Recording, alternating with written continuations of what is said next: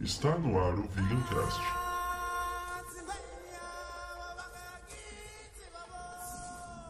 Do Vegan Tube.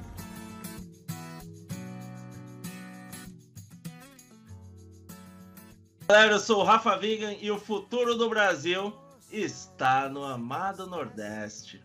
Fala galera, aqui é a Flavigan e a energia solar é muito mais plural que só vitamina D. Fala galera, aqui é a Jéssica Rodrigues e já imaginou ter uma usina nuclear de 1 milhão e 400 mil quilômetros de diâmetro? Este é o Sol. Fala galera, aqui é o Thiago.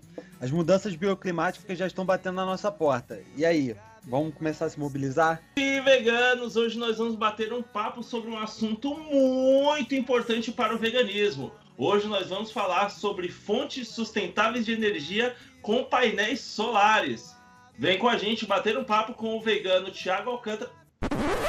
Ô Thiago, você é vegano ou vegetariano, cara? Desculpa. Eu sou vegano, eu sou vegano. Ah, maravilha!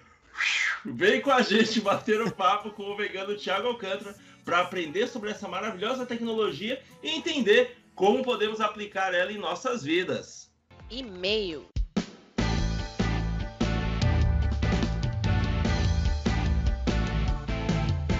E vamos lá para mais uma leitura de e-mails. Começando, vamos já dar alguns recadinhos. Vocês sabem, a gente tem que fazer nosso ativismo.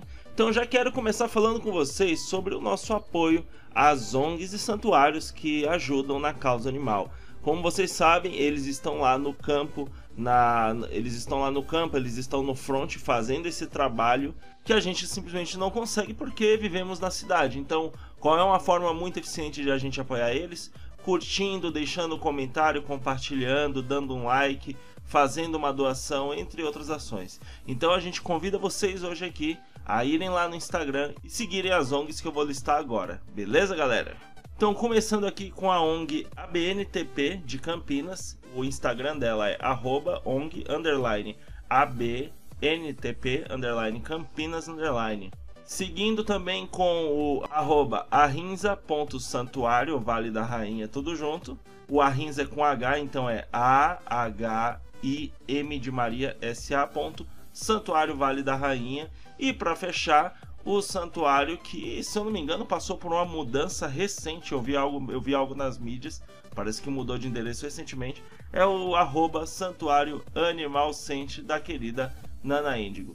Galera, vocês estão por todo o Brasil, vocês estão aqui na internet e essa é a forma mais fácil de a gente que está separado se apoiar, se ajudar e fazer o veganismo crescer. Do mesmo jeito que eu peço para vocês darem apoio e irem lá nesses Instagrams, curtirem, deixarem um comentário e, quando possível, fazer uma doação. É, fale também do nosso programa, fale do, fala do podcast para um amigo vegano, para uma amiga vegana, para uma pessoa que está pensando em considerar o veganismo, porque a nossa meta é, é, expandir o veganismo por todo o Brasil, é transformar o Brasil inteiro em um país vegano e para isso a gente precisa principalmente da sua ajuda. O, o que as pessoas precisam para se tornar veganas mesmo é conhecimento, é saber que tem a comida, saber que tem as coisas que ela vai que ela vai gostar de comer e como encontrar, como preparar, onde encontrar, por aí vai. Então esse é o nosso trabalho, galera. É levar informação. A gente está fazendo isso, informação. Então vamos usar a nossa influência, vamos usar o Vegan Power para alcançar essa meta e transformar o Brasil no país mais vegano do mundo. E seguindo aqui, quero dar um recadinho também agora do pessoal do Lhamas.atelier. Galera, vocês já sabem, tem diversos produtos. Os produtos são muito fofos, muito bacanas e eles estão alinhados com os valores do veganismo, né? Tudo é feito com fio de malha sustentável. Os pedidos você pode fazer direto no Instagram e aproveitando que você vai lá, você já pode ver os posts, você vai encontrar, gente, plant hanger, porta papel higiênico, ninho para planta, peso para portas, rede para gatinhos e diversos outros produtos. Então acesse lá, galera, arroba lhamas.atelier. Aproveitando para lembrar também que o nosso Instagram é oficialvegantube. Lá a gente faz sorteios, coloca muita informação sobre veganismo, alguns memes e, claro, a melhor parte do Instagram, mais sorteios. Então segue a gente lá, oficialvegantube e fica de olho que muito em breve teremos sorteios. E aí, e, gente, é sorteio de tudo: é comida, é camisa, é roupa, vai ter sorteio de tudo. Uma ideia é facilitar a transição para o veganismo. A gente vai trazer para vocês tudo que o veganismo tem para oferecer, porque essa é a proposta. Então segue a gente lá, oficialvegantube. E para fechar, galera, eu quero mandar um recadinho da, do pessoal da Moon Artesanal. Vocês sabem, já ouviram falar de tempê? Conhece tempê? Basicamente, tempê é uma das maravilhosas proteínas veganas que a gente tem no mercado hoje que é feita com fermentação de grãos. Então a gente está falando de um alimento muito saboroso, uma textura excelente, tem hambúrgueres, tem diversas modalidades, vamos, dizer, vamos chamar assim. E a gente está falando de uma proteína vegana de alta qualidade com alto teor de fibras. Acessem lá o Instagram, é moon.temp, esse temp tem H no final, então é moon, M-U-N, T-E-M de Maria, P-E-H e lá você vai poder encontrar todos os produtos. Eles têm diversos posts, não só mostrando os produtos, mas também as formas de preparar, como utilizar. Vocês vão perceber que o tempê é um alimento extremamente versátil e, como a gente já pontuou aqui, com alto valor de proteína. Lógico, muito interessante, principalmente para a galera da musculação. Então sigam lá no Instagram, moon.tempê.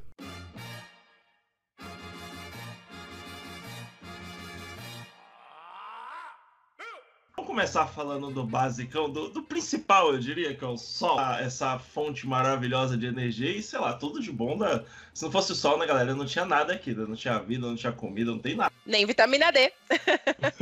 tá, todo mundo morrendo aí de. O que é? É, é câncer? É câncer? Não, o sol também é complicado, que ele dá o câncer de pele, mas ele também dá vitamina. A gente não pode. Você é... quer melhorar, você toma uma dose de remédio, você não vira o vidro.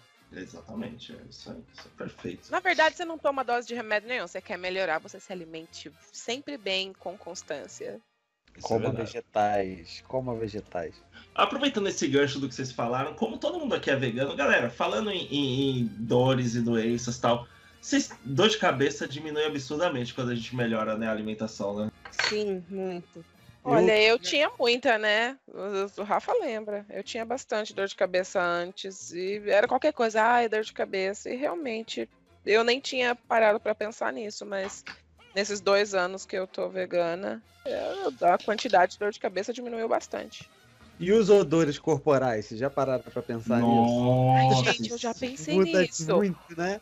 Muda. Ô, amor, fala sério, o meu punzinho nem fede mais, né? O certo é se dizer, se cria vergonha na sua cara. Vida de casal, galera, vida de casal. Mas bem, vamos lá, vamos falar um pouquinho sobre o Sol, essa estrela maravilhosa, a luz do dia. A gente tem até religiões aí em volta dele e, assim, merecido, porque como a gente está falando aqui, gente, se não fosse o Sol, não tinha nada. O Sol ele tem mais ou menos aí um diâmetro de 1 milhão 392 mil quilômetros. Se você pegar o Sol e botar ele de frente, pegar uma régua para medir de uma ponta a outra, dá essa distância aí. Tem que ser uma régua muito grande. É tão potente, galera, que assim, o Sol ele é uma fonte tão poderosa, né, que a Terra recebe a cada metro quadrado, por cada metro quadrado da Terra, a gente recebe uma potência aí dele de 1.400 watts que seria o equivalente a, a 14 lâmpadas de 100 watts, daquelas incandescentes. Né? A superfície radiante do Sol, ou fotosfera, tem uma temperatura média de 5.800 Kelvin. A quantidade total de energia emitida da superfície do Sol é de aproximadamente 63 milhões de watts por metro quadrado. Cara, é, é muita coisa, é, é absurdo. O Sol, ele é tipo ele é, ele é uma reação nuclear, né? Por, por implosão, né? Por não suportar a sua própria massa gasosa. E essa implosão é o que a gente assiste, né? É, e, e, essa energia que a gente tem é o subproduto desse. dessa. É, é, gente, me ajuda. É fissão nuclear ou é fusão? Ele faz fissão, não é? Eu não lembro. Só faz fusão mesmo. É, é porque são dois eu, átomos de hidrogênio. Eu corri no Google aqui ia falar a mesma coisa agora. eu tava lendo outro dia, eu tava lendo, eu tava vendo no uh, eu acho que foi Discovery Channel, não lembro com certeza, que a energia que a gente aproveita, que é a que chegou na, que é nessa fotosfera, que é ali na camada externa já ejetada do Sol, ela, o átomo que sai ali, libera energia para a gente, ele demora não sei quantos mil anos para ele sair do núcleo do, do Sol, onde está acontecendo esse, esse trabalho de pressão, até chegar na superfície e ser ejetado como calor para a gente. É uma máquina, assim, é um negócio. A máquina celeste, né? Cósmica, é incrível. O sol, vê se não esquece e me ilumina. Preciso de você aqui. A Terra recebe 174 petawatts, pirawatts, não sei, de radiação solar, ou seja, a insolação, na zona superior da atmosfera. Dessa radiação, cerca de 30% é refletida para o espaço, enquanto o restante é absorvido pelas nuvens, mares e massas terrestres. O espectro da luz solar na superfície da Terra é mais difundida em toda a gama visível e infravermelho e uma pequena gama de, de radiação ultravioleta. Eu não sei vocês, mas eu já tive uma experiência pessoal com essa tal aí de insolação quando eu tinha uns 13 anos. Eu fiquei na praia tomando bastante sorvetes e, e refrigerante e esqueci do protetor solar. Isso que, galera, criança, né? Esqueci, esqueci. Cara, eu fiquei doente de um jeito, assim, a pele torrou, eu não, e eu não conseguia, eu não conseguia dormir, eu não conseguia, sabe, nem andar era, era, era muito... Foi uma vez que isso aconteceu com você? Foi, foi, uma vez. Isso porque você tem, isso porque você tem melanina, né, meu amor? E eu que não Pouquinho. tenho. Eu tenho um pouquinho, um pouquinho. E eu sou de Salvador, né? Devia estar acostumado, não é? Certo? Isso aconteceu aqui em Sampa, lá no Guarujá. Foi um domingo de descuidado no Guarujá. Torrei, mano. Quando eu era adolescente, eu balançava a bandeira na porta de concessionária, não de me pagassem, meu amor, dá licença, né? Porque a gente é da periferia. E aí, é, nessa, eu tava de camiseta e legging. E a legging, aquelas legging que vai até, até a canela assim e fica um palmo até o tênis, né? É. Naquele pedaço que ficou descoberto e da, da, da camiseta, né? Que é mais ou menos do cotovelo até o pulso, que é onde eu tava fazendo o movimento, assim, balançando a bandeira, ficou queimado, porque eu passei o dia todo, né, na frente da concessionária ali, naquela aquela paredona, né, batendo aquele sol pá, aqueles carros passando, aquele calorzão de fevereiro. Nossa. E aí eu voltei pra casa com várias bolhas. Ah, é Começou- legal eu- no dia seguinte eu acordei com. ta- Já tava ardendo e no dia seguinte eu acordei com várias bolhas. Ai, já tô toda ardida. Ah, mas o legal é que, Tipo olha o só, problem do caralho, né? você trabalhou, aí você ficou doente, você, por causa do trabalho, já tinha o dinheiro pra tratar a doença. Capitalismo. Olha que maravilha. É mais ou menos isso. Eu Vai. trabalho, eu trabalho no telhado, né? No sol, 8 horas por dia. Imagina essa Mas- situação. E, e, e Thiago, você você tá no Rio, né? Sim, sim. Aí é, 40 graus. Aí é embaçado o calor. A gente teve aí é, uns anos atrás, por causa do. Você conhece a Arnold Classic, essas feiras? Sim, sim. Era aí no Rio, veio pra Sampa, mas era aí, né? E a Aham. gente ia pra ir, pegava um apartamento, alugava, tipo Airbnb da vida, pra ir pra feira e, cara, aí é um calor inacreditável. Duas coisas do Rio: o calor e o trânsito, hein? Mano, achava que Cara. São Paulo tinha trânsito. Rapaz. Na semana retrasada, eu medi a temperatura do telhado mais ou menos na altura do meu joelho. Hum, Só pra ter uma ideia, porque eu senti que tava muito quente o meu sapato. E bateu incríveis 58 graus na altura do meu joelho. Ele, o sol bate, reflete na- nas telhas metálicas e, enfim, potência pura, né? Ô sol, vê se não esquece e me ilumina. Preciso de você. Gente, vamos agora vamos visitar um pouquinho da história, porque, é, como sempre, né, é, é legal a gente conhecer o que aconteceu no passado para entender por que, que a gente está aqui hoje, por que, que as coisas avançaram ou não avançaram, né? Tem, tem vários fatores que interferem nesse tipo de, de cenário. Novas tecnologias, novos produtos, por aí vai. Então, falando um pouquinho de história, origem da energia solar fotovoltaica, beleza? Cara, gente, isso começou lá em 1900, mil, desculpa, 1839, século com a descoberta do efeito fotovoltaico por Alexandre Becquerel, algo assim, tá? Ele deve ser francês, não lembro, não sei. Porém, a era moderna da energia solar baseou-se no processo de dopagem de silício por Calvin Fuller e na criação da célula solar moderna por Russell Shoemaker Hall em 1954. Então, gente, a gente consegue ver aí que pra- demorou praticamente 100 anos para esse conceito ele tomar forma. É, um cara descobre uma parte, o outro percebe, faz uma mudança ali, aí outro vem com novas tecnologias, adapta, e aí a gente vê o nascimento de um novo conceito. O anúncio da primeira célula voltaica foi durante uma reunião anual da National Academy of Sciences em abril de 1954. Assim como toda grande descoberta científica, No entanto, ela não aconteceu de um dia para o outro. O processo de aperfeiçoamento da técnica foi demorado e envolveu diferentes cientistas e engenheiros. Vamos deixar claro pessoal o que, que é o efeito fotovoltaico? O sol reflete nas, nas placas solares, né? Essa parte de silício que é colocada nela, de sílica, que é hidratado, hoje o processo é um pouco diferente, é mais tecnológico, mas continua seguindo os padrões que vieram lá dessa centena atrás de, de anos aí. Ela faz reações dentro dela mesmo e ela gera uma corrente contínua. A, a tensão de saída do painel solar já é em Não. DC, já? Corrente contínua? Não, não, perdão. Os cabos, ele- é, o painel solar ele sai em CA, Ah, tá. corrente alternada.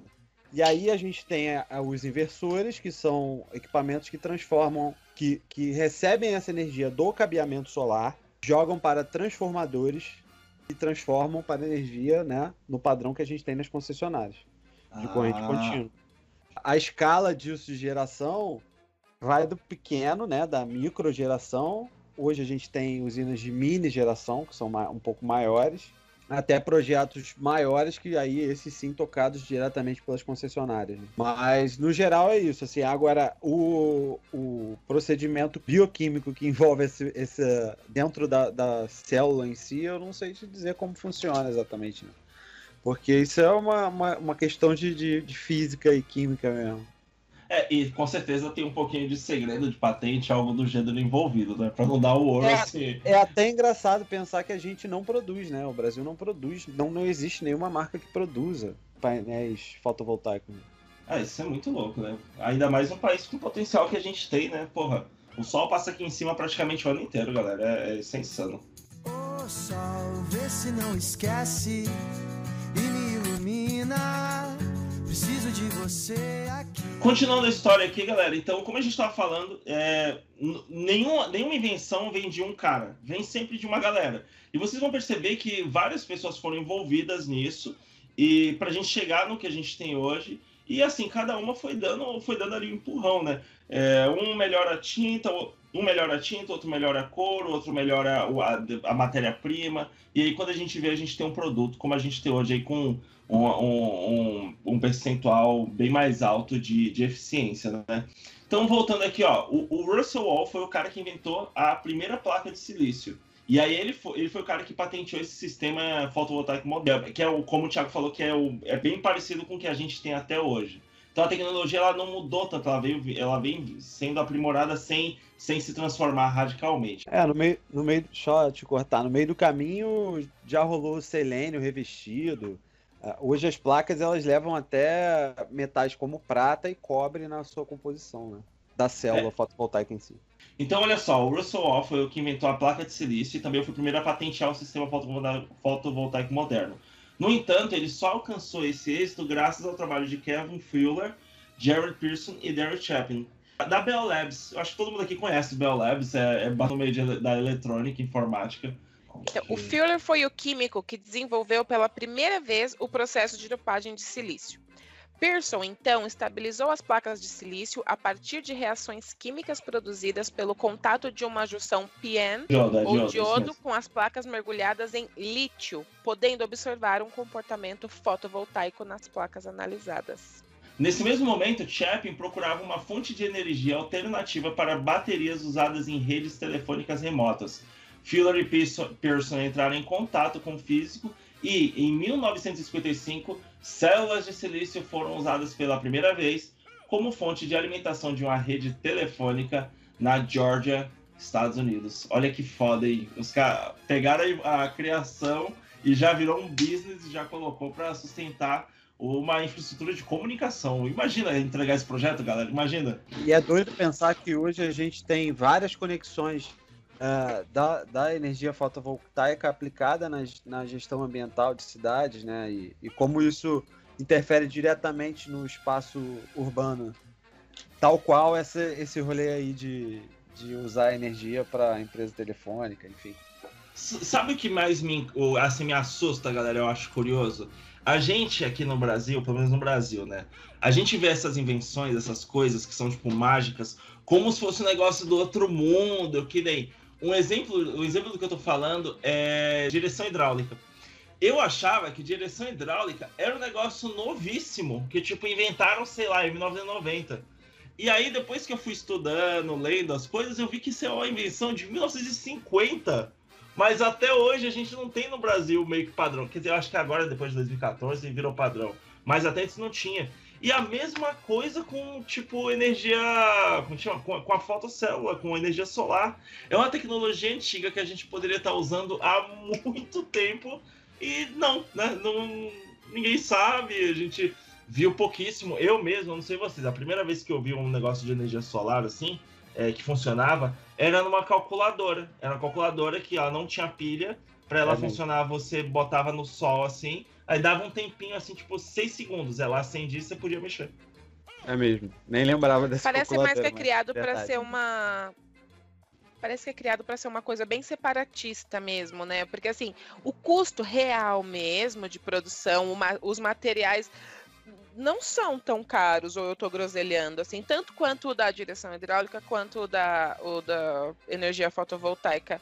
Mas eles, é, como é uma coisa nova, né? Eles ficam sempre dizendo, ai, é novo, ai, é caro, é elitizado. Aí também pela, pela pouca demanda, aí colocam pre- o preço lá em cima. Mas o real é que nem é, né? A gente. É, é meio que isso e, e mais um pouco, né? É, não é de interesse das concessionárias que vendem energia que você produza a sua própria energia ou que você, de certa forma, tenha um desconto na sua conta, um abatimento. Isso para eles não é interessante. A gente está falando de, de um- grande lobby energético, né? É, é, é isso. Mas é que assim, tipo, é que o Rafa falou da, da, da direção hidráulica lá de 1950. Cara, 1950, a gente já tá, são 70 anos aí, né? É, a gente tá em 2020 e ainda a direção hidráulica pra gente é um item de luxo, né? Não é um item, tipo, que deveria ser básico em todo carro. Assim como, sei lá, é- é, vidro elétrico, essas coisas. Parece que é mesmo, são criações separatistas, né? Pra... É, fica, fica isolado, né? É igual que nem o ar-condicionado. Vocês, se, se vocês fossem chutar, vocês diriam que foi inventado quando? 1920, 1950, 1980? O ar-condicionado. Ah, Eu acho que uns 1930, não sei. E aí, Jéssica, o que, que você chuta? Não olha no Google. Ah, Já! eu colocaria uns 1900, talvez. 1906. Caraca. É um negócio Cem- antigo, gente. Mais de 100 anos já. Eu tô quietinha aqui porque eu tô procurando naquele material que eu mandei pra vocês o custo de produção de energia solar. O, va- o valor de, de produção de uma placa ou da energia em si? Da, da produção da placa mesmo até a- a- o processo de instalação. É, assim, eu, eu sei te de falar de cabeça agora o tempo de pegada ecológica da produção de uma placa em função do quanto ela produz. Show. E é bizarro que a gente fala sobre energias sustentáveis e renováveis e são coisas distintas. Então, assim, lógico que eu sou muito a favor do emprego da, da energia fotovoltaica, né? É, é um método muito melhor do que a queima de combustível fóssil e outros que deterioram muito mais o meio ambiente, mas é, não é um tipo de energia sustentável, ela é renovável. A produção da placa ela consome em grande escala água, minério e ela demora aí cerca de cinco anos e meio para se pagar é, ambientalmente cada placa. Agora na Europa que o rolê da energia fotovoltaica já tem mais tempo, porque começou na ponta de lá, que você tem empresas se especializando em reciclar esse material, mas hoje a gente não tem. Então, assim, a gente tem um custo ambiental altíssimo, tá, diluído no decorrer aí do, do- da durabilidade da placa, que é de 25 anos. Daqui a 25 anos a gente vai precisar achar soluções para o que a gente está plantando agora, né? É doido isso, mas, né? Que a gente começa a entrar num, num paradoxo, assim.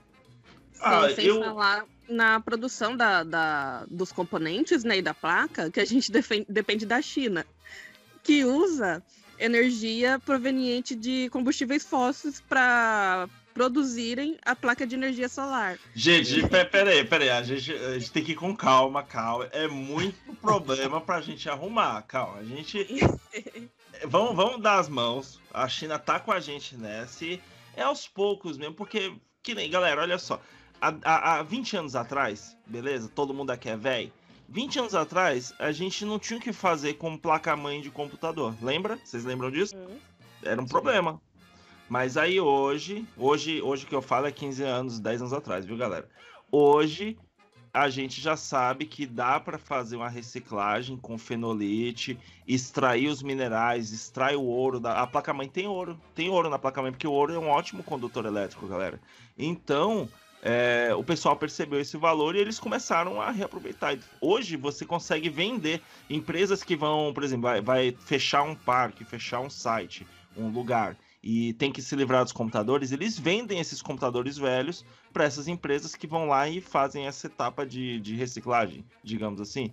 Então eu acredito que em pouco tempo, conforme o mercado se regula, pouco tempo também, 10 anos, 15 anos, conforme o mercado se regula e a gente tem mais produção, mais pessoas usando painéis solares, naturalmente vai, vai aparecer de algum lugar, provavelmente na China também, é, um sistema de reciclagem e reaproveitamento desses painéis, porque o material ele tá todo lá, ele só precisa ser renovado de alguma forma. Eu não sei, eu não sei de fato como a tecnologia funciona, mas o que eu quero Mas, dizer gente- é que existe material rico na composição do produto. E eu acredito que nem todo, eh, nem todo esse material rico é perdido quando o painel Ah, perde o não. seu tempo útil. Ele não, Não, queima sem- e trinca, explode, ele só para de reagir, Sim, não é isso? sem dúvida. Inclusive as camadas princi- principais, né? As camadas que revestem o, o silício cristalino são é, vidro, é, as bordas são metálicas, tem cobre. Então, sim, parte disso é. Agora, o silício cristalino ainda não tem um fim. Ele, ele é- ainda não, mas quem sabe um dia a gente não consegue. Ele não estoca, ele não tem a energia foto, fotoelétrica, ela não, não estoca, né? Fotovoltaica, perdão. Então, como é que funciona à noite? Ela não, ela não tem. Ela- Ela não tem geração se não tiver é, energia solar, não. É, se não tiver radiação. Então, ela né? não é uma energia que a gente possa usar é, com constância. Ela é uma energia de. ela- Reativa, ela só tem se aparecer. Se não tem, não aparece sol, não tem resultado, é isso. Isso, Aí você é, tem então, que é- combinar ela não é ela a com outras solução única, ela é, uma tecnologias. solu- é isso que eu quero dizer, ela não é uma solução única, né? Ela é combinada, não dá para, ela não dá, ela Ela- não resolve 100% Então, eu, eu da, da que na, necessidade. Acredito que na próxima década a gente consiga é, esse feito. Uma empresa Disso. chinesa. E como é que seria? É, então, uma empresa chinesa, junto com uma outra europeia, que agora não vou me lembrar o nome, se juntaram com a Tesla e conseguiram pela primeira vez estocar a energia produzida por uma usina fotovoltaica. Só que o- o- a imensidão da bateria que eles fizeram para isso é um negócio desproporcional pro tanto que ela consegue guardar o tempo dela. né? É o, Então, assim, é é, o é tamanho um- do é um- primeiro computador lá, né? é, ti- é tipo isso. E, e- e o quanto esse computador, por exemplo, gastaria de energia? Se ele tivesse bateria, quanto tempo de- demoraria para acabar? Sei lá. É, 10 é tipo. Então, é, é a tipo- bateria, o computador, ele, ele- Você aperta o botão ligar e ele não chega no Windows antes da bateria acabar. É tipo esse conceito, né? É. Mas enfim, é, eu acho que a gente está caminhando para na próxima década, quem sabe, ter avanços nesse sentido. Mas hoje, sim, é uma energia combinada. Que eu ia dar uma aqui de advogada do diabo, sabe? Defender. Opa, adoro. é que, como eu sou engenheira eletricista, quando eu entrar na universidade, eu tinha essa visão de que havia um grande lobby contra a energia e tal. E quando a gente vai se deparar com as soluções de tecnologia, é, hoje, com a tecnologia atual, é impossível você usar a energia fotovoltaica como base. O que, que é a base? Tem uma média de consumo de energia durante o dia todo, né? Do- Hum. a nível Brasil. E, e essa, e essa energia ela tem que estar disponível 24 horas por dia. Né? Se você ligar o computador 3 horas da manhã, tem que ter energia. A gente chama essas tecnologias de tecnologias de base. E também tem a tecnologia de pico. O que, que é o pico? Sabe, 6 horas, 7 horas da noite, quando todo mundo vai tomar banho junto? É... a gente precisa de uma energia que imediatamente eu falo, ó, eu quero aumentar a sua produção em 33% imediatamente. Isso é que a gente chama de pico. E a energia fotovoltaica, infelizmente, ela não obedece nenhuma da, da, das classificações, nem a de base, que é aquela que eu tenho uma, uma energia fornecida 24 horas por dia, e nem a de pico, onde eu, engenheira, controlo a quantidade de, de produção energética imediatamente. E aí o que, que acontece? Como a gente está falando do Brasil, né? Que tem uma linha de transmissão de energia de 54 mil quilômetros, ou seja, maior do que a da Europa, é, a galera sempre fala, ah, mas por que, que vocês não colocam energia fotovoltaica em larga escala? Porque o Brasil tem muito sol, então dá para iluminar o Brasil inteiro. E realmente a gente tem o sol que é o principal, só que a gente não tem a tecnologia que viabiliza. Hoje, infelizmente, as únicas tecnologias que a gente tem que são viáveis para base e pico são a hidra hidrelétrica, o carvão, é, gás em algumas situações e a nuclear. E aí todas essas outras tecnologias de, de produção de energia que são sim muito boas, eu sou totalmente a favor tá, da, da energia eólica, elas funcionam muito melhor na situação de micro e mini geração. Então, o ideal, se a gente quer ter uma planta no Brasil que seja mais limpa, não que a hidrelétrica não seja uma planta limpa, tá, gente? O Brasil é um dos países que com maior capacidade de produção renovável do planeta. Então, a gente já tem uma planta limpa. Mas se você quer otimizar isso, sem precisar construir uma nova hidrelétrica que tem todo o transtorno ambiental, investir na mini microgeração. Porque daí dá para a gente usar muito os painéis solares, dá para a gente usar muito essa energia de uma forma que seja eficiente, não sobrecarrega o sistema único de energia, ou seja, não sobrecarrega as linhas de transmissão de grande, de grande potência. Logo, a gente não precisa mais de, de novas usinas nucleares, ou usinas hidrelétricas, ou usinas de carvão. Então, eu sou muito fã da, da mini microgeração, porque eu acho que enquanto a gente não tem uma, uma tecnologia que transforma a energia eólica, a energia eólica não, desculpa, a energia fotovoltaica numa energia de base ou de pico, é, a gente tem que encará-la como uma energia intermitente. Aí a gente tem que investir na mini microgeração. Perfeito. Sinceramente, eu, eu acredito que esse é o caminho que a gente naturalmente está indo, principalmente quando a gente é, observa tecnologias de larga escala que foram adotadas por toda a humanidade.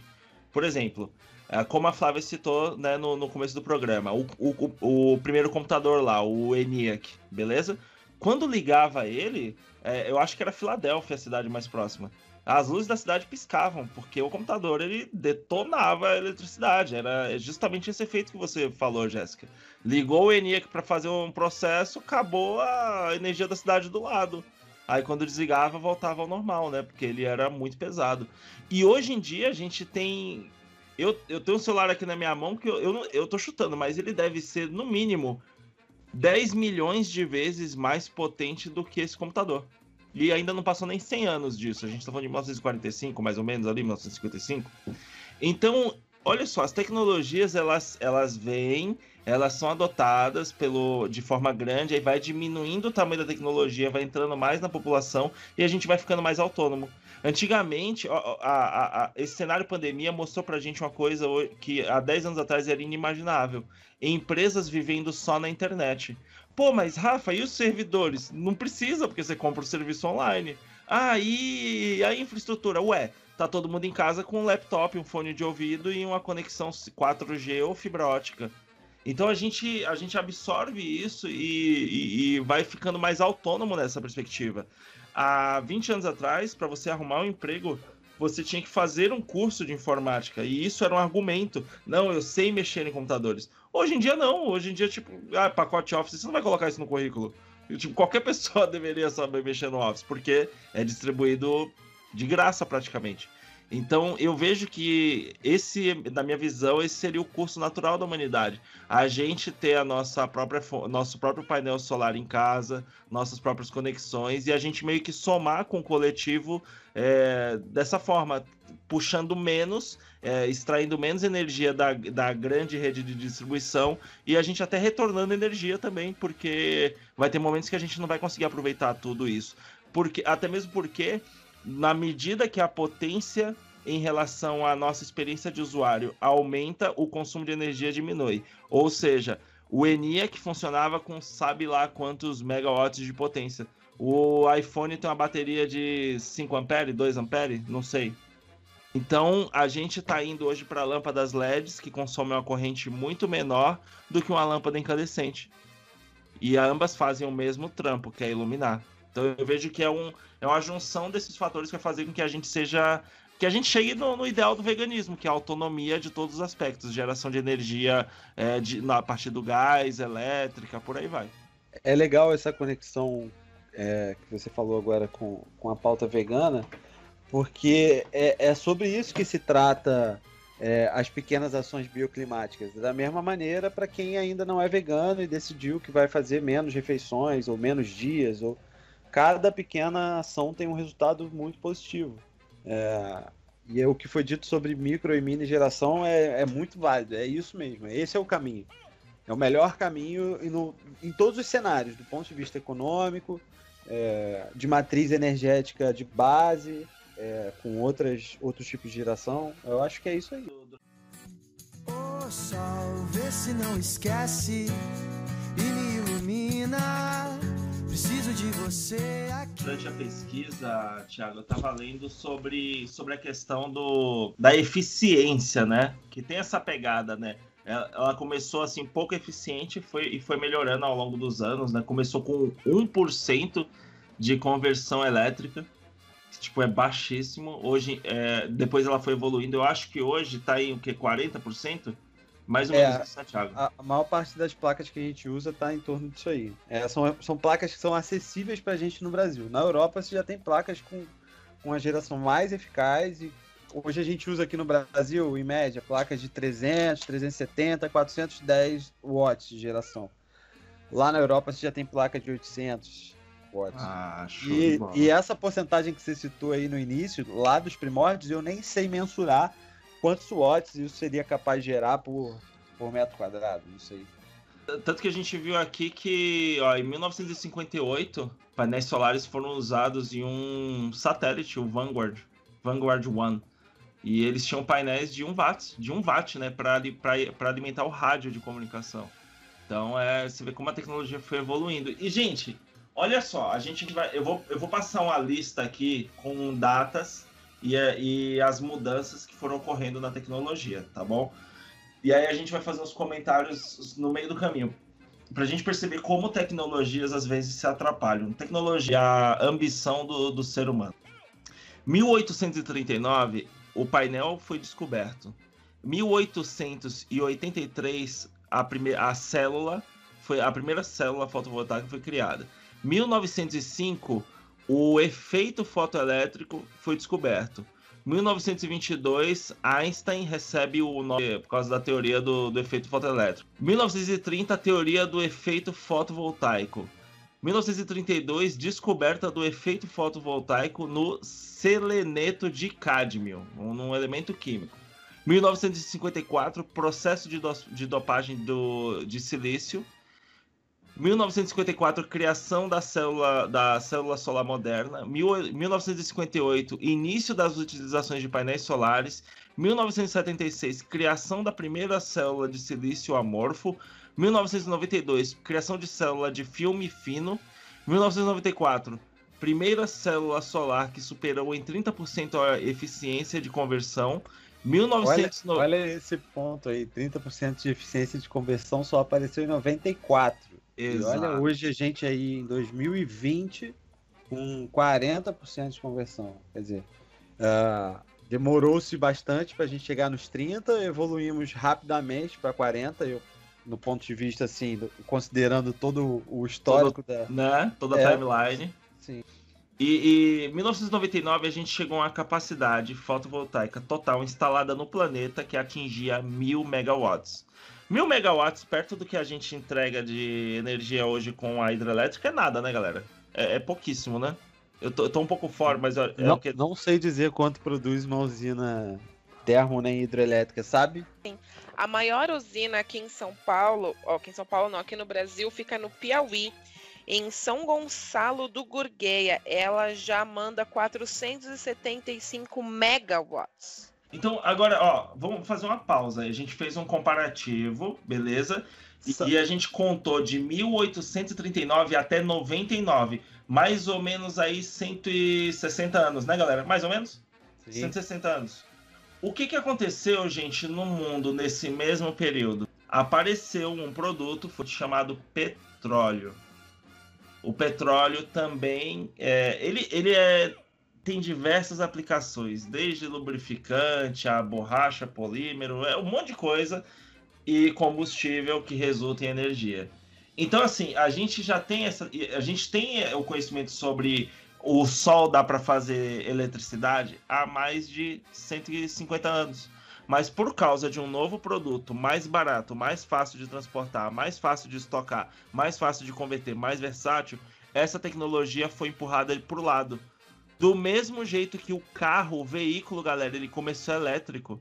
E aí ele foi, ele foi é, invadido pela tecnologia do óleo, pelo uso de petróleo, por causa do interesse econômico. E isso é. E o interesse econômico é algo que filtra tudo que acontece na sociedade. É, por exemplo, a gente vai perceber que durante a história pessoas como Nikola Tesla eles tinham a visão de vamos vamos fazer a tecnologia crescer e dividir com as pessoas para que todos possam crescer e evoluir. Como a gente falou né? Geração própria conceitos de compartilhamento. Mas por causa de interesses essas tecnologias não foram desenvolvidas e dizem que foram algumas foram até sabotadas para que eh, não acontecesse essa essa distribuição que, a, acabar regulando a sociedade muito mais né A Jéssica que falou agora sobre a usina do São Gonçalo, no Piauí. Fui eu, a Flávia. E, Flávia, é engraçado que é, uns 15, 20 dias atrás, é, a gente estava conversando com o pessoal da Enel que entregou para essa planta mais uma sessão de geração fotovoltaica, né? Que se soma a isso aí. De 130, eu acho, 130 e poucos megawatts só de Caraca. fotovoltaica. Então, No mesmo local, ali na, na, no São mesmo Gonçalo, no Piauí. da Enel. esse. Então, de 475 mais esses cento e pouco, é isso? Soma. Dá uns Isso. 600 E aí- e pouco megawatts agora de Isso- distribuição. Isso mesmo, isso aí. De geração, né? É. Caraca. Aí, aí grande parte dessa usina acabou ficando, da, da parte solar, né? Ficou destinada para geração de 20 anos aí das empresas que integram o grupo deles mesmo, né? Não, não vai para para rede. Aí não sei como é que funciona a questão da para concessionária disso, né? Assim, a distribuição né é da distribuição, né? Porque eles separaram para eles mesmo, né? Aí não sei como é que como é que é isso internamente do, do ponto de vista legal. Voltando a falar sobre as datas, então, é, essa, o marco que a gente parou foi em 99. Em 2000 começou a utilização de sistema fotovoltaico conectado à rede. Em 2006 vem o novo recorde, onde o, a célula solar converte com 40% de eficiência. E em 2011 a gente vem aí as, tem as fábricas solares na China reduzindo drasticamente o custo de fabricação, que era um problema, né? Até poucos anos atrás. Em 2012, e vem uma regulamentação da ANEL, a regulamentação número 482, resolução normativa instituída pela ANEL em abril de 2012, que estabelece que as condições gerais para o processo de microgeração e microgeração distribuídas aos sistemas de distribuição de energia elétrica e o sistema de compensação de energia elétrica serão válidos. Portanto, a resolução permite a qualquer consumidor gerar sua própria energia renovável conectada à rede de distribuição, com o acúmulo de créditos energéticos autorizando, inclusive, os critérios necessários para a conexão à rede de sistemas de energia solar. E aí é que Então isso, então, isso quer dizer que foi só, só em 2012 que liberou pessoa física a utilização da energia solar renovável com desconto na conta de luz, é isso? Vamos falar o português claro para a galera? É isso? Com, com acúmulo de crédito, sim. Anteriormente você podia, é o que a gente chama de geração na carga. Você podia ter 10 painéis solares, pessoa física na sua casa, conectados ao seu relógio, e isso faz um abatimento direto. É como se o relógio girasse ao contrário, sabe? A eletricidade Mal, ela mal. funciona que nem água, né? Então aonde vem água, ela gera, ela gera É. diferencial, né? Então na carga já era permitido. Agora, você exceder esse limite para gerar créditos e acumular só depois de 2012. E aí é que começam as empresas a criar processos de micro e mini geração para geração distribuída, que é o que a gente chama. É, aí, aí a galera viu o ouro, né? Porque isso quer dizer, galera, que assim, você pode ter uma conta de luz que é zero, né? Não vem nada. Isso é maravilhoso. Se você não É. usar à noite. Não, mas não, amor, é justamente Não, não. O, o contrário. O que é o seguinte: a energia é fabricada de qualquer jeito e ela é distribuída pelos fios aí. Se você usar 500 energia, mas o seu painel der conta também de 500 energia, a concessionária olha para você e fala: "Tamo junto". Você jogou de volta para a rede, tipo, deu 0 a 0. Mas ela garante, mas o sistema, a infraestrutura que a gente tem garante que você tem energia o tempo todo. Exatamente. Então ele faz um negócio chamado load balance. E aí, isso é, isso é muito da hora, porque imagina que a gente, sei lá, vai ter uma, uma região que tem uma necessidade maior porque tem um trabalho voltado à computação de alta performance, aí precisa de muita eletricidade. A concessionária consegue dosar melhor esse fluxo de energia e uso de forma mais segura para todo mundo no fim das contas e mais eficiente. É show de bola. É, é um toma lá da cá perfeito. Exatamente. É bem, e é bem por aí mesmo. Então não tem essa. é, ah, eu, você não pode usar de noite. Não. É, é isso. Sistema de compensação geração de crédito. Lógico que o consumidor. é, eu, vou, eu vou considerar aqui a- o pequeno consumidor. Não é a minha especialidade, mas o pequeno consumidor que, que tem um- uma geração na sua casa, ele ainda vai pagar a menor taxa possível para a concessionária. Então, assim, ah, na região da, daqui, pelo menos, Enel e um pouco Light no Rio, isso gira em torno de 100 reais. E aí você pode gerar o que você achar que deve gerar dentro desses conceitos que depois foram criados em outra normativa de 2015 de, de micro e mini geração. né? Mas enfim, é, dentro disso você pode gerar, abater na sua conta, mas você vai continuar pagando a tarifa mínima. Isso aí não tem para onde correr. Mesmo que você produza mais do que você utilize e você gere crédito, você continua pagando. Aí eu, assim, acho ruim ainda, tipo, né? Mas, cara, olha só, e, e quem passou os fios? Quem, Exatamente, né? é, esse, é esse tipo de coisa que. E, e, a- e mais, mais do que isso, porque isso você paga ah, diluído no, no tempo, e quando você também pede uma ligação nova, você tá- também está pagando por isso. Mais É. do que isso é você ter a energia disponível full time. E aí era o que você estava falando. Ah, eu, eu, eu preciso usar o meu computador 3 horas da manhã, isso vai estar disponível. E isso tem um custo, né? É o preço da disponibilidade. É, é, hoje, hoje, falando de outras tecnologias, galera, a Amazon faz isso, gente. Você, que nem, imagina só, eu, eu sou um gênio, eu sou um cara genial e eu preciso de um computador mega animal, assim, foda, um computador, computador quântico quase, para eu fazer os processos do trabalho que eu tô desenvolvendo. Só que eu sou um ser humano, eu não tenho dinheiro de uma empresa, eu não tenho uma infraestrutura de uma empresa, eu sou uma pessoa só que tem conhecimento. Eu posso ir na Amazon hoje e também com dinheiro, mas é diferente a essa relação, eu posso comprar um espaço num servidor deles e comprar potência. Não, Amazon, me dá aí um computador com, ó, eu preciso de tanta potência, tanto de RAM para o trabalho que eu vou fazer é pesado e eu vou fazer um render aí, enfim.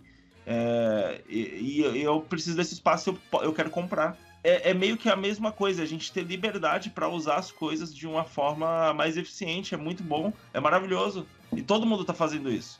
Porque hoje em dia o, o, o- desenvolvimento ele é individual. É isso, é, é o, o, o quanto o processo evolui e o, como isso vai estar disponível para você o tempo todo, que já veio da rede, é que, que gera essa- essas coisas. Mas é importante você poder, você ter de onde buscar as soluções, né? É, eu, eu, eu vejo, sinceramente, a gente falando assim sobre energia renovável e tal. Tiago, hoje em dia, tudo que a gente tem, tudo que a gente conhece, está diminuindo o consumo de corrente. Você também você trabalha com, com eletrônica, elétrica, você deve ter percebido isso também, não é? Lógico que tem, tem equipamentos de alta performance, que a corrente ainda é elevada. Mas se a gente for olhar no geralzão, é, a gente está adotando muito mais LED. Hoje em dia as TVs consomem menos. O- Hoje em dia a gente tem laptop muito mais.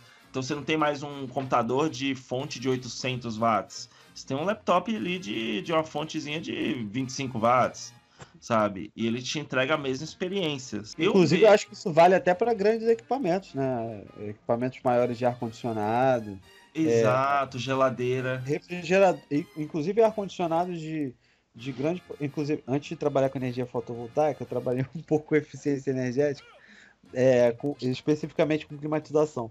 E você tem sistemas de fan coil é, hoje para refrigerar espaços como um shopping inteiro que gastam menos da metade do que gastavam há 8, 9 anos atrás. Então é uma tendência, eu diria que natural da tecnologia, do desenvolvimento. Eu não vejo, é, eu não vejo um mundo tão distante onde, por exemplo, o- os prédios eles tenham um mix de telhado de painel solar, os prédios normais, né, de pessoas normais, não um prédio que mora uma galera, um condomínio, um mix de painel solar combinado com turbinas eólicas é, pequenas pequenas que eu digo assim, com a, uma hélice de um metro de diâmetro. Pequenas, com sistema de grade para proteger os bichinhos, né? Não morrer. E, aí, e ela fica ali o dia inteiro girando e tomando vento e Ué. alimentando uma bateria. Quanto mais a, a, a gente evoluir no, no processo de performance mesmo de geração energética desses, desses pequenos núcleos, solar, eólico, de biomassa, que é, que é muito legal também, ah, e, os, e os equipamentos eletrônicos e elétricos forem consumindo menos, mais essa realidade se torna possível. E aí isso entra numa outra discussão que muito me interessa, que é como isso se comporta na composição da cidade. É um outro universo, assim, de é, essa dinâmica de verticalizar as coisas, colocar mais prédios, e aí isso, isso gera, enfim, é uma discussão maior sobre como o urbanismo se comporta diante dessas evoluções. É, A gente vai ter uma reforma, vai ter uma nova era na arquitetura, né? Porque a gente se move pela eficiência em muitas coisas, né? Eu, eu fico aqui né, brincando, porque eu, esse- a gente mudou, a gente mora há pouco tempo num AP novo aqui, e dá uma corrente de vento aqui inacreditável às vezes. E eu Uhum. tenho, tenho aqueles cooler de, de, de computador, o grandão, o cooler de, eu acho que é 12, 12 polegadas que chama. É aquele maior, que é quase do tamanho de um leitor de, de, de CD. E aí, quando dá essa corrente, eu travo ele na janela e faço um túnel de ar.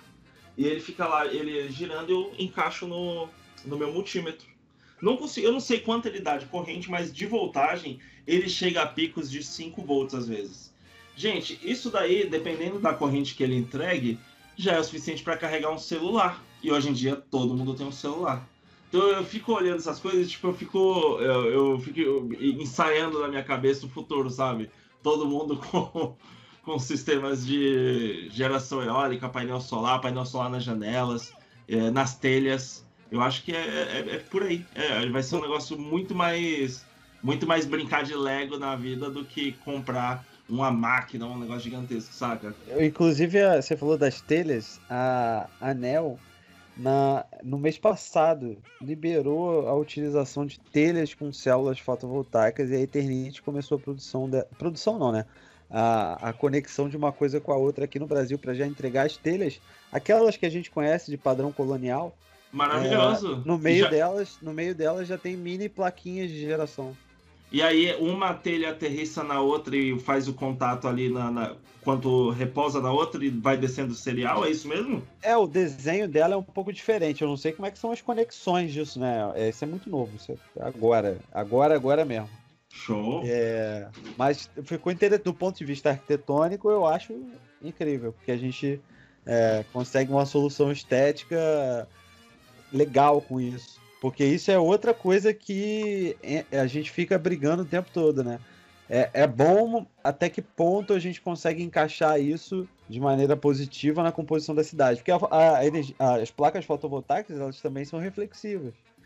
Você também tem vizinhança, você precisa de um estudo de impacto de vizinhança. Então, é, É, tem, eu tem acho que, outras assim, questões envolvidas nisso. eu, eu realmente vejo um potencial assim insano ah, nessa tecnologia em áreas que naturalmente não tem pessoas nem vegetação, que nem o cerrado o Nordeste, a Caatinga, aquela região que tipo, não tem ninguém, você não vai atrapalhar ninguém, não vai, ninguém vai tomar um reflexo na cara, sabe? Ninguém, entre aspas, sempre vai afetar alguém. Quando eu paro para pensar no futuro assim da energia fotovoltaica em plantas maiores, é, 1, 2, 3, 4, até 5 megas, eu imagino isso na água. Eu só consigo visualizar isso na água. Também, também, Pousando, boiando lá. assim, em estruturas fixadas ali. Eu- acho que isso tem um impacto muito menor no ecossistema como um todo do que ela pousando ali na, no solo, né? É, é lógico que esse, esse exemplo seu é válido. O, o cerrado, acho que o cerrado menos, porque você tem bioma, um bioma ali que, que se comporta de maneira diferente e você sombrear isso, você pode causar alterações severas. Não, assim, eu Mas- falo eu sempre acho da que- perspectiva de entre alagar, entendeu? Vamos alagar tudo. Não, eu, eu acho ótimo, eu acho válido. É, é, e inclusive a gente tem diversas situações também de vazios urbanos que isso é altamente aplicável. Hoje gente, eu trabalho, eu nunca fiz uma usina solar e eu já entreguei. Agora eu tô partindo para minha tri- 31 planta. Eu nunca entreguei nenhuma feita em solo. Todas elas são em telhados de galpões. E parabéns aí, parabéns pelos projetos, cara. É, é uma área, é uma área que tá aí pra tomar sol e chuva, cara. Então não tem por que não aproveitar aquilo, né? São, já tá lá. Você pega uma zona industrial dessa aí, quantos galpões você tem? Aí em São Paulo, eu acho que, não sei, Guarulhos, essa área aí de muitos galpões, e, enfim, é uma área que pode ser muito aproveitada. Eu vejo um potencial muito grande, assim, de pelo menos em relação à iluminação básica, a cidade consegue, consegue resolver sem precisar da concessionária. Iluminação, todo mundo conseguir acender uma luz na cidade. Eu vejo isso sendo muito possível com essa adoção em massa, sabe? Sei lá, o painel tá 10 real o metro, assim, isso ia ser maravilhoso. Eu acho incrível, eu sou muito a favor disso aí. Não, não porque trabalho com isso diretamente que fico satisfeito. Eu quero mais é que fique barato e muito acessível. Quanto mais, melhor. O retorno médio, assim, em anos, um investimento feito. quatro anos, de 4 a 5 anos. Hoje, para você fazer uma, uma geração para sua casa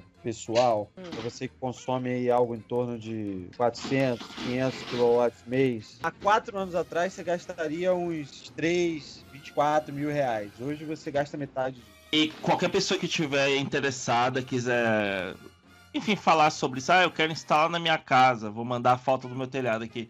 Pode te mandar no, no seu Instagram lá, Thiago, porque isso é um negócio que a galera tem muita dúvida. Cara, eu posso, se, dependendo da região, eu posso encaminhar para pessoas que fazem isso. Pessoas físicas que Sim, queiram sim, fazer é. nas suas casas. é, tem empresas parceiras que acabam fazendo. A gente, é, a, a empresa que eu trabalho e eu pessoalmente, acabo não fazendo. Porque são, são projetos menores e a gente tem uma quantidade muito grande de, de projetos que, que são pequenos também, esses projetos que você citou aí de 65, 75 kW, né, que são de microgeração, eles são pequenos, mas a gente está falando de projetos de 400 placas. Projeto residencial aí gira em 20 placas. Mas eu posso repassar, eu conheço bastante gente que faz. Já ajuda, já ajuda. É isso, a gente ajuda, ajudando já tá bom. Ô sol, vê se não esquece Preciso de você aqui. E como é que funciona o processo em regiões mais frias? Onde não, não, não, não tem tanta. Tipo O período. assim, o- onde o período solar, no sul mesmo do Brasil, onde o período solar é, é menor e é menos intenso. Olha, a gente, eu só, tra- eu só trabalhei até hoje com plantas aqui no estado do Rio, né? Instalei para o sul, mas no geral eu acredito que seja a mesma dinâmica da Europa. Você, você continua tendo, embora você tenha Um uma radiação solar, intenso. é, uma radiação solar é, menos intensa, você tem que compensar isso ou na quantidade de placas ou na placa escolhida, que é a tecnologia um pouco mais avançada, né, de geração melhor. É exatamente isso que eu queria saber. Se a pessoa ela, ela consegue de qualquer forma, porque o sol chega lá, né? Tem, é Sim. menos, mas chega. E aí ele tem que compensar com, com placas ou com É, uma. aí- Exato. É, isso, É, isso é verdade. Se Inclusive, você- Porque a Inclusive- pessoa tá aqui ouvindo o nosso podcast, ela é lá do sul, ela acha super interessante, mas aí, né, a gente tem que sanar Sim. essas dúvidas. Inclusive, você me fez pensar numa coisa que eu nunca tinha pensado.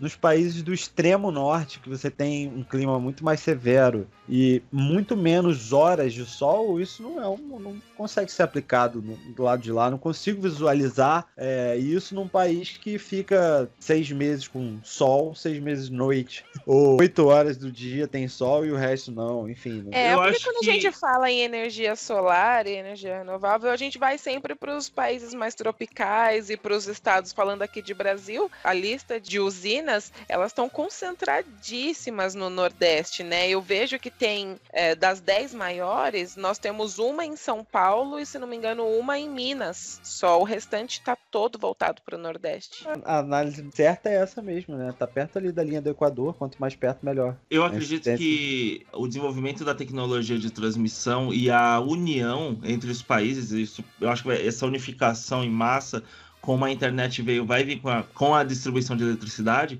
e aí essas regiões elas vão ficar é, responsáveis não por para alimentar a população local, elas vão jogar na transmissão em massa para aumentar esse volume e esse volume ser estocado em algum lugar, sei lá, provavelmente por alguma coisa da Tesla, não sei, Thiago. Eu, eu vejo dessa forma, porque o negócio é você captar. Captou, você tem o, o ativo ali, o que, o que tem o valor. Você pode usar ele na hora, ou pode jogar na bateria. Ele, tá, ele já é seu, isso que é importante. Então, todo, toda região onde você consiga buscar ele, contanto que a, o preço da, da telha seja barato, é, vale a pena, né? Sim, claro. Eu penso que a gente tá caminhando para que, pelo menos no Brasil, né? Hoje a gente tem quase 2% da matriz energética é de fotovoltaica. Eu acredito que nas próximas duas décadas aí a gente multiplique isso por 10, talvez, Com certeza. e que isso tudo se some a outras fontes de energia renováveis e, e- e outras fontes de energia sustentáveis também, tal qual biomassa, que é muito legal, eólica, enfim. Eu acho que é esse, o caminho, o caminho é por aí. Hoje o que eu tenho visto é isso. A gente a gente tem feito muitos projetos para empresas que querem ocupar os telhados que estão lá, né, com utilidade para além do cobrir da chuva, para gerar para eles mesmo. E usinas pequenas de microgeração de, de 75 aí, 75K, elas são usinas mais fáceis, as concessionárias gostam mais porque são alterações menos severas na rede. Porque se você faz uma usina maior, você tem que pedir uma alteração na rede, enfim. Aí funciona para os dois lados. E isso é ótimo. Falando sobre o seu comentário né, sobre essas faixas de potência, a gente teve para finalizar as, as ocorrências sobre energia solar, galera. Em 2015 teve uma resolução normativa número 687 pela é, é Anil ou Anel? Como é que fala? É Anel? Como é que é? Eu falo, eu falo anel só, eu como um é e, e fé. ANEL, visando aprimorar a RN 482, que foi aquela de 2012, ela, a ANEL determinou que geradores com potência até 75 kW seriam considerados microgeração de energia fotovoltaica, enquanto geradores acima de 75 kW e menor ou igual a 5 mega seriam considerados mini dando uma referência né, para mais próximo da pessoa comum, como ela vai ser tratada na perspectiva da lei né, em relação à geração de energia. Com certeza isso mudou o panorama de instalações e, expansão do, de painel solar. Né? Total, inclusive no que diz respeito à, à tipologia dos equipamentos importados, né? Eles passaram a vir limitados em função desse fator mu- multiplicador, né? Então, assim, ah, vou fazer uma usina. Antes você, conseguiria, é, levando em consideração o padrão internacional, inversores, que são aqueles equipamentos que transformam a corrente alternada em contínua, que, que não seguiam mais ou menos essa regra. Então você tinha inversor para usinas de 80K, e aí você já passou, você já tá logo ali, você fica no 75, mantém a microgeração, é, e aí você entra em outras regras legais das concessionárias, o que facilita o processo. Ah, eu vou fazer uma usina, então vou fazer com dois inversores de, de 35, vou chegar em 70, enfim, esses fatores multiplicadores mudaram até a dinâmica dos produtos que, que hoje são fabricados e que, que vêm para o Brasil. Ô sol, vê se não esquece e me ilumina. Preciso de você aqui. Parece não haver um símbolo tão brasileiro quanto o sol que brilha para nós. Ilumina nossas festas, faz nosso povo tão acolhedor e, por que não, a energia que ilumina nossas casas. O país possui um grande potencial para gerar eletricidade a partir do sol. Só para se ter uma ideia, no local menos ensolarado no Brasil é possível gerar mais eletricidade solar do que no local mais ensolarado da Alemanha, que é um dos líderes no uso de energia fotovoltaica.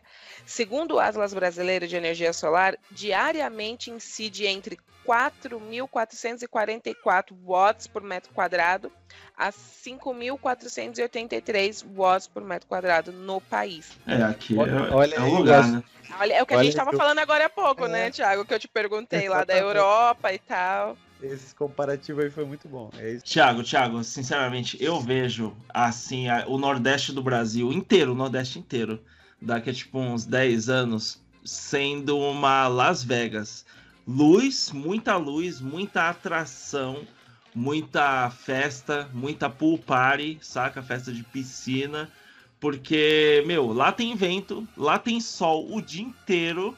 E, assim, é a região do Brasil que você mais se diverte, porque o lugar que é frio, que tem o clima frio, tem um período do ano, gente, que você, tipo, não sai de casa. Lá nunca, nunca tá assim. E até quando chove ainda é quente, então beleza. Não, não fica ruim, não fica frio quando chove. Quer dizer, a galera de lá até fala "Ah, é frio, mas se uma pessoa de São Paulo for pra lá, né, for pra, tipo, Ceará, no inverno, não vai sentir que tá frio. Vai achar que tá Eu- uma maravilha. Eu ouvi tudo que você falou agora, imaginando a voz do Ariano Suassuna falando isso tudo que você falou. Foi maravilhoso. Eu digo às vezes brincando que eu divido a humanidade em duas categorias. De um lado estão os que concordam comigo e gostam de mim. Do outro estão os equivocados. E assim, tudo com ar-condicionado, eficiente, mas tipo, beleza, porque gera energia pra caramba o tempo inteiro. Tem área pra isso, tudo somado a- ao. tu- Imagina, gente, imagina tudo isso somado. A cultura, a alimentação local é maravilhosa, é a culinária, aos parques, a praia. Gente, é, é, é pra ser um É paraíso por na isso que existe toda essa repressão em cima, né? Parece que as quando a pessoa vê o risco iminente de dominação de, de um local, de uma cultura, aí a ignorância começa a tomar, com afastar ou para poder criar um preconceito em cima disso, porque parece que todo preconceito gerado em cima do Nordeste é para que, é que as pessoas não enxerguem o quão bom ele é, o quão potência o Nordeste é aqui no Brasil. né? E outubro de 2018 mostrou que o Nordeste está aí para representar a gente de maneira positiva. Obrigada, galera do Nordeste. Eu não tenho como, por mais que a gente não tenha ganho essa batalha, eu não tenho como não agradecer vocês. Sol, se não esquece e me ilumina. Preciso de você aqui.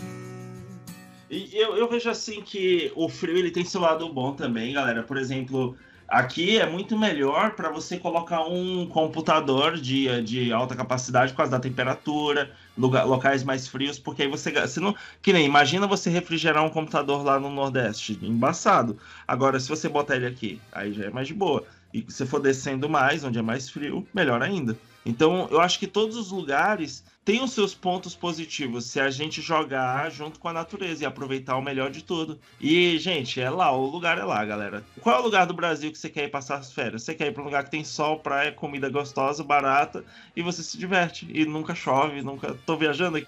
Tanto que eu fui, as minhas três últimas férias eu passei na Bahia. Ei, maravilha, que saudade. Salvador. saudade. Ai, minha terra, eu preciso voltar para Salvador. pra cá, eu vim para cá em 2000 e naquela época é, a tecnologia ela tinha um eixo, né? Era, era entrava no Brasil por São Paulo, acho que mais por Santos e também pelo aeroporto e aí ia distribuindo. Então era muito louco porque tipo Salvador tá mais perto dos Estados Unidos, da Europa e da, e da África do que São Paulo. Mas as coisas chegam em São Paulo e tipo dois anos depois de chegar em Salvador eu achava isso absurdo. Aí quando eu vim pra cá eu percebi isso, falei, meu, eu tenho que estar lá, eu tenho que ir pra lá porque eu vou ter mais chances de desenvolver minha carreira, de aprender coisas, porque chega mais lá. Mas caraca, que clima ruim, mano do céu, eu não aguento mais o inverno. Eu não aguento mais, eu não aguento mais, eu odeio o inverno. Aqui, aqui no Rio a gente nem tem isso, né? A, a semana passada teve um dia que fez 18 graus e eu pensei em não ir trabalhar. Casaco, meia. de- casaco, meia. 18 graus. Tá muito Meu frio. Deus do céu, eu vou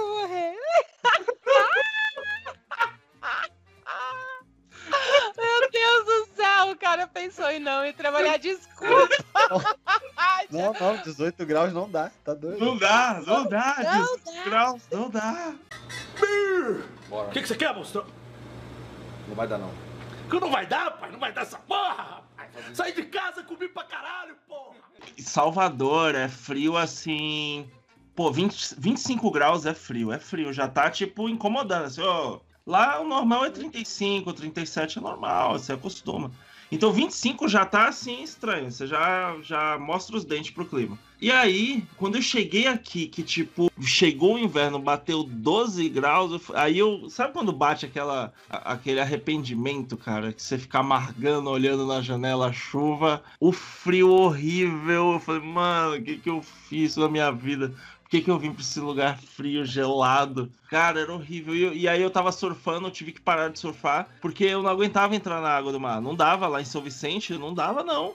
Eu até eu coloquei a roupa de borracha, saca? O neoprene. Mas não dava, não dava. Um frio absurdo. Então, assim, eu vejo que, eu vejo que os dois, né? Os dois pontos. Não, não é que aqui é horrível, aqui tem um lado bom, tudo tem um lado bom. E a gente tem que jogar mais com a natureza, mais com o clima.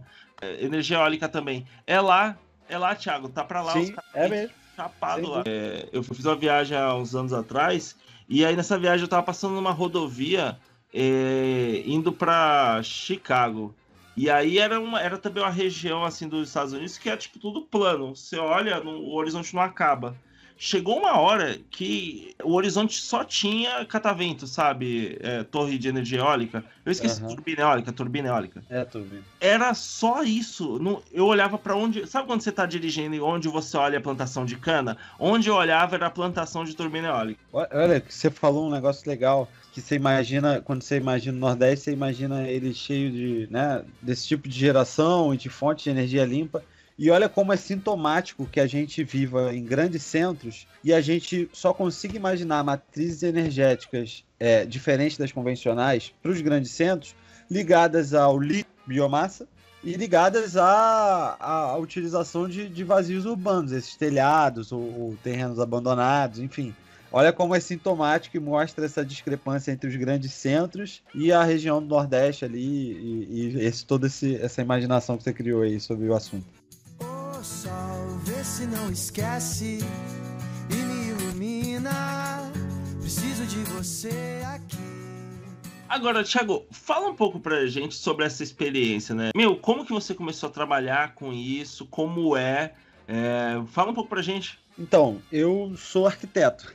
Eu não sou engenheiro eletricista. É, logo depois de formado, logo no iníciozinho, me convidaram para fazer uns desenhos técnicos de uma usina, que inclusive é, hoje é a maior usina que essa empresa já fez. E eu tomei gosto por aquilo, resolvi dar uma pesquisada, entender um pouco melhor sobre o assunto, me inteirar nisso. Eu não faço hoje, eu só fiz esses desenhos técnicos, eu não produzo projetos é, do ponto de vista técnico de usinas fotovoltaicas, o meu trabalho é de implementar essas usinas. Então eu gerencio todos esses projetos é, de implementação da usina até o final, os testes de operação assistida e tudo mais. A maioria delas são da, da empresa mesmo onde eu trabalho. Funciona mais ou menos assim: coloca as usinas fotovoltaicas dos telhados, aluga os telhados de terceiros e faz a geração distribuída para outros terceiros que não necessariamente estão na mesma cidade. É geração à distância. E aí eu fui, fui tomando gosto para produzir esses projetos. O meu, meu grande conhecimento é executar obras. Isso é o que eu faço.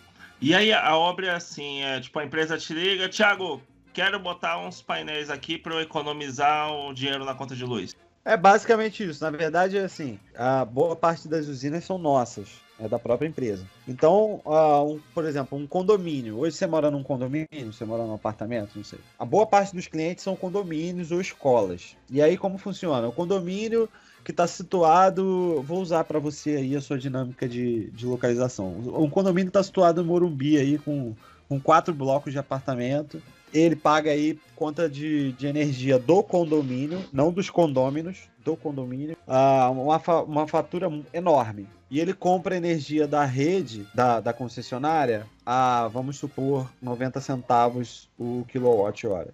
Um exemplo. Ah, é, tem, tem taxas diferentes, né, para consumidores diferentes, né? Sim, mas vamos supor que ele compre nesse preço e ele gaste muito. É. Eu, tenho a, eu tenho a minha usina gerando energia. Eu cadastro, eu passo a sessão da minha, da minha usina para ele.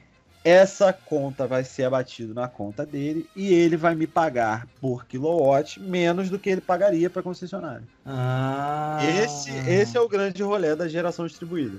Então, assim, você. Aí o que você faz é. Anel, alô, Anel.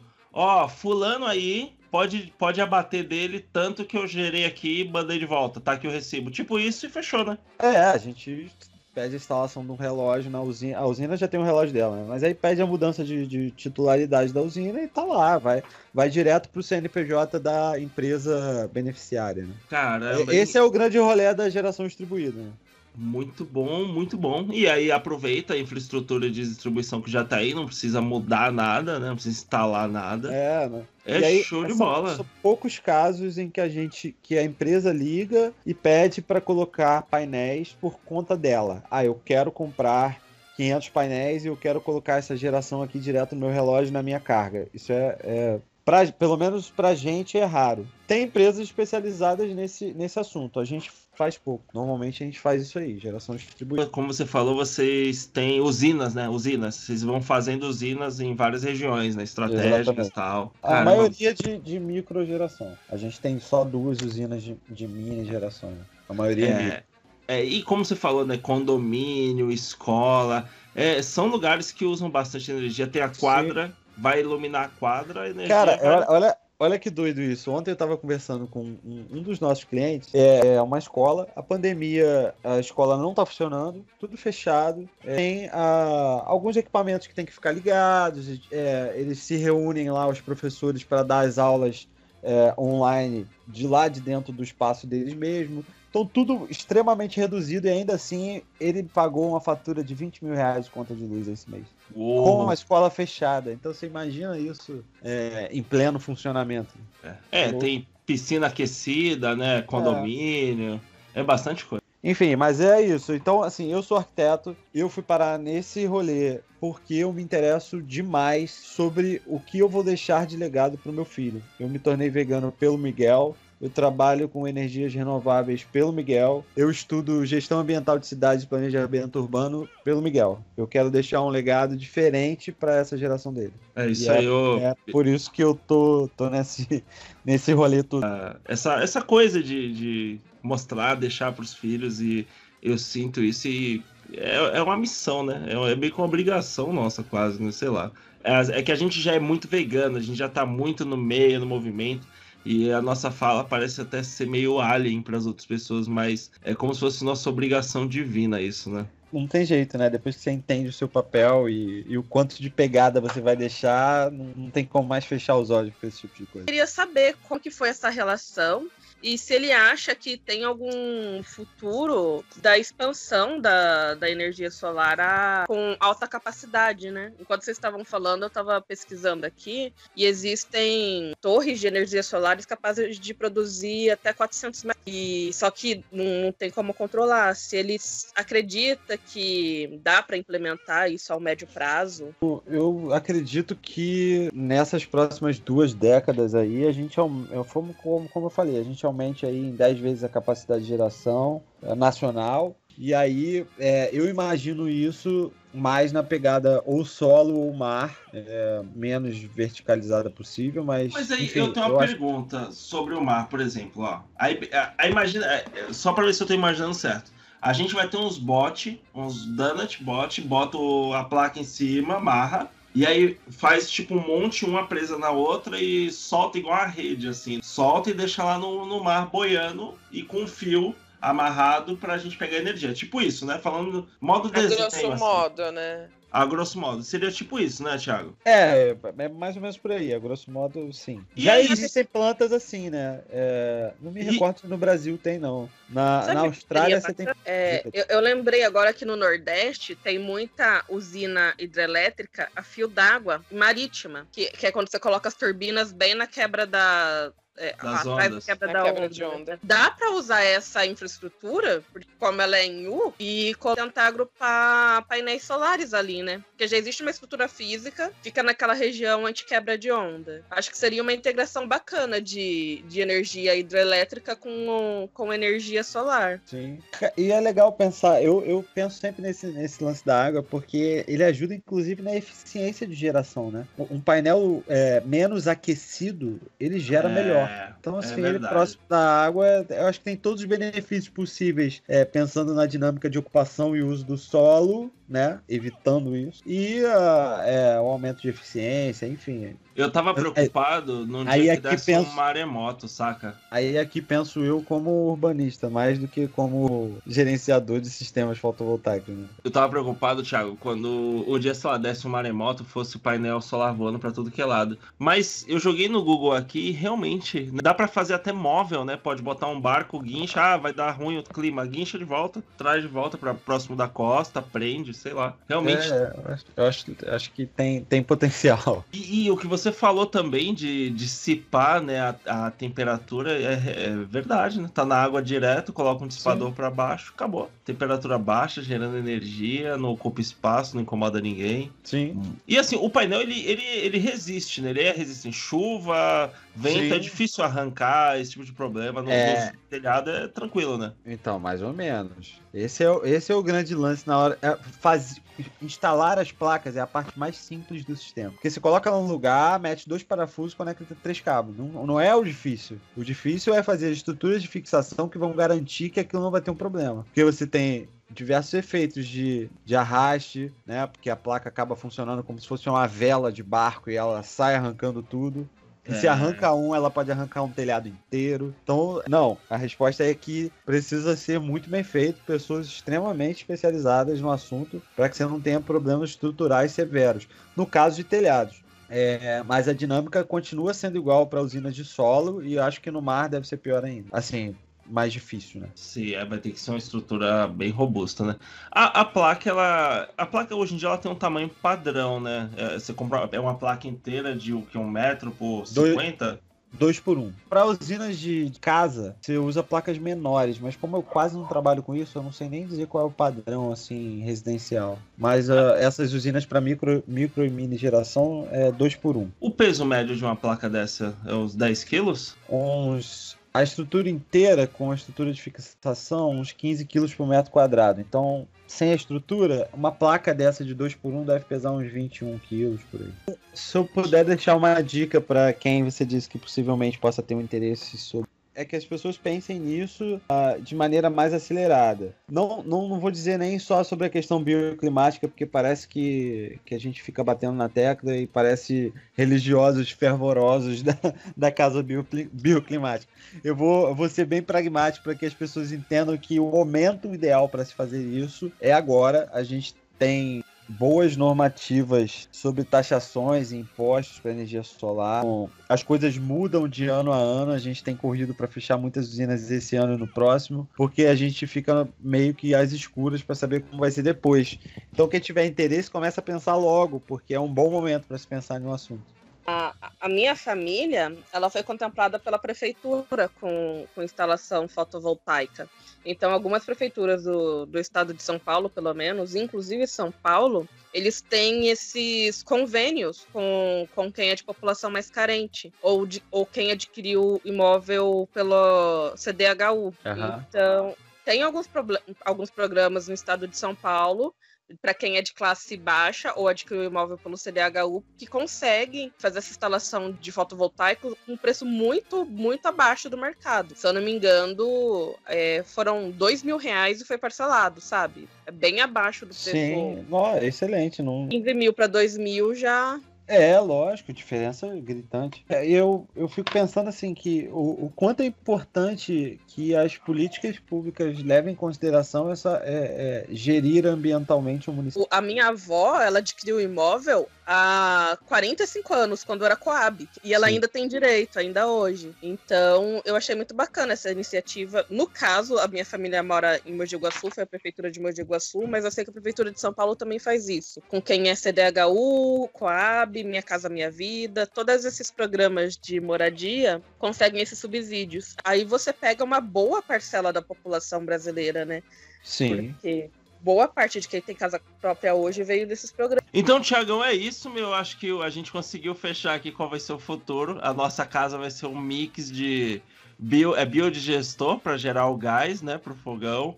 É, casa de telhado de grama com cobertura de com cobertura de painel solar. É, aquecimento de água também com energia solar. O que mais que a gente consegue colocar? Turbina eólica, né? Turbina eólica Tem que também. botar uma turbininha lá em cima. O que mais que a gente pode botar? Acho que é isso aí, De- né? Fechou, De né? geração, eu acho que é isso aí. E aí, Aí água, ó, já tem TV, tem água quente, tem internet, tem o que mais? É, e tem o gás. Pronto, fechou rolê. Já. é isso. Aí nisso a gente adiciona um pouquinho de uma, uma, uma composteira, adiciona bastante vegetais na geladeira e tá pronto o nosso kit para combater as mudanças bioclimáticas. Bora, é isso aí, galera. E aqui você aprende um manual de como ser um vegano raiz. Pô, mas fala que sonho, hein? É, já tô querendo montar uma vila vegana, sabe? A gente precisa de, uma, tudo fotovoltaica, tudo orgânico, com horta. precisa de ajuda da China aí pra fazer uns painel bem, bem barato pra né, a gente poder espalhar isso que nem. Vai ajudar bastante. Contanto isso. que não tenha mão de obra escrava. Ah, sim, sim, sim. Aliás, gente, incentive a pesquisa nacional, viu? Porque se a gente não depender da China, fica muito mais barato, muito mais eficiente. Mas, galera, não dá pra fazer painel solar com nióbio, não? Dá para se fazer quase tudo com aquilo, né? Dizem por aí. Sol, vê se não esquece e me ilumina. Preciso de você aqui. Se você quiser acompanhar um conteúdo mais denso e técnico, no LinkedIn eu falo bastante coisa sobre energia fotovoltaica, as plantas, ah, tudo que tem acontecido de novidade. Só me procurar lá, Thiago Alcântara, facinho achar. Tá lá, site manager do Grupo Gera. E no Instagram, arroba arquemais.thiago. Ali é um rolê mais pessoal, tem bastante coisa sobre veganismo, eu com meu filho muitão e, enfim, no Close Friends você vai me ouvir falando mal do presidente. Tamo junto. Bom, gente, eu sou Jéssica Rodrigues, é, engenheira eletricista, especialista em projeto elétrico industrial. O meu Instagram é Jéssica Rodrigues 0112. E siga também o Instagram do podcast Afrontosas, onde eu e mais quatro amigas falando sobre vários assuntos. É arroba podcast.afrontosa. E Jéssica, tá onde o podcast? No Google também. Spotify, Anchor e Google.